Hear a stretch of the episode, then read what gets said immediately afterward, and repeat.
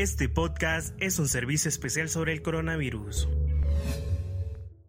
Hola, ¿qué tal? Les saluda Yesiarita en una emisión más. Este es un espacio de la Universidad Nacional Autónoma de Honduras para seguir educando e informando a la población hondureña todo lo que se realiza para la prevención del COVID-19 desde la academia hacia nuestro país. Les invitamos a estar atentos de las páginas oficiales de la UNA e ingresar a la página www.una.edu.hn pleca coronavirus. Como primera nota, sabemos que la cuarentena ha conllevado a la necesidad obligatoria de permanecer en casa, situación que está poniendo a prueba la convivencia familiar. La armonía dentro de un hogar puede pasar por varias etapas que derivan en una serie de problemas. Esto se debe tomar con calma y no ser visto desde un ámbito totalmente negativo, pues si se empieza a reconocer las faltas se puede mejorar. Jorge Calderón nos comenta sobre el catálogo de consejos para la solución de conflictos en los hogares durante la cuarentena por parte de la Facultad de Ciencias Jurídicas.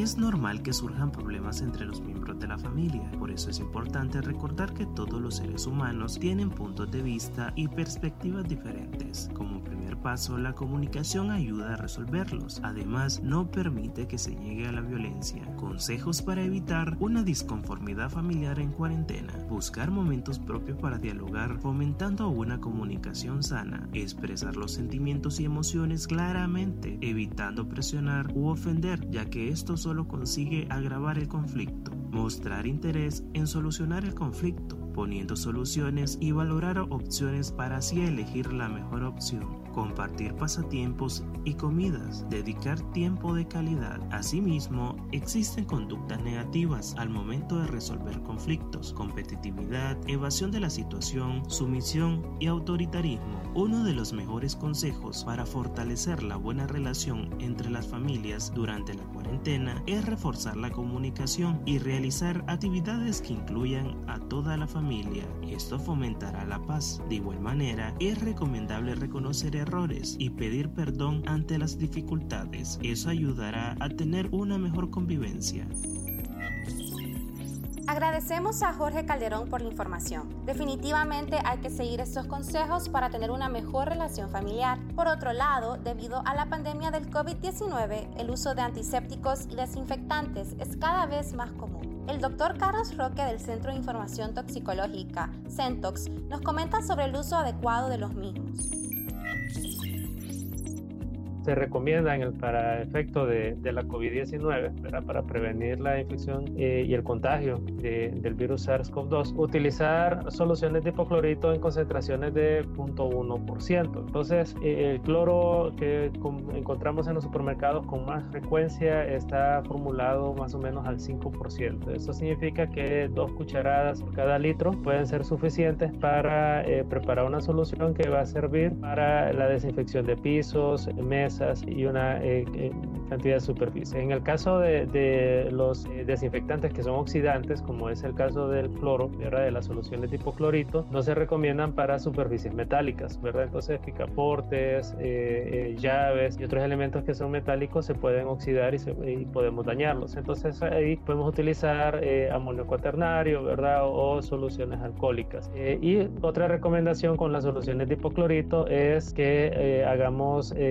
las preparaciones frescas, es decir, la que vamos a ocupar en el día, porque el cloro se, eh, eh, eh, se escapa, ¿verdad? el cloro es un gas y entonces las soluciones van perdiendo poder. Y una última recomendación es prepararlas con agua limpia y primero limpiar la zona porque el sucio inactiva el, el, poder del hipoclorito, ¿verdad? Entonces, el procedimiento correcto es primero limpiar, para eso tenemos jabones, detergentes, la zona que queremos desinfectar y, en segundo, y luego enjuagar y una vez que enjuagamos entonces aplicamos las, las soluciones desinfectantes. Esas son recomendaciones generales para un uso, eh, para un uso adecuado y siempre seguir las instrucciones de, de, las etiquetas, hay que tomarse el tiempo para, para leerlas en, en indicaciones de uso.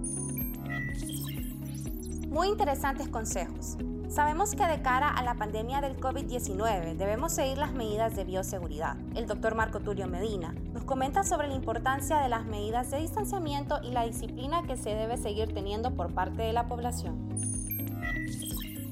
Este momento, dado de que no tenemos un tratamiento preventivo de tipo medicamentoso, constatado científicamente. Eh, las medidas eh, que se plantean efectivamente son las medidas eh, de la cuarentena, distanciamiento, de las medidas higiénicas, eh, que son las que han eh, dado resultado a nivel mundial. De tal manera de que si no hubiéramos seguido estas, digamos, instrucciones, en el caso particular de Honduras hubiéramos tenido una epidemia de proporciones bastante graves con saturación absoluta de los eh, sistemas de salud, incluso la posibilidad de lo que pasó en Guayaquil, de observar personas muertas en la calle. Realmente hubiera sido un problema bastante grave Creo que esto es una lección en el que estas medidas eh, siguen siendo las medidas de primera instancia que han sido constatadas como efectivas. Debemos de eh, establecer unas medidas que se denominan de bioseguridad en nuestros lugares de trabajo, evitar los lugares eh, donde haya muy pobre ventilación, la aglomeración, el distanciamiento, ah, de tal manera pues de que esto se impone asociado al uso de pruebas, de test, eh,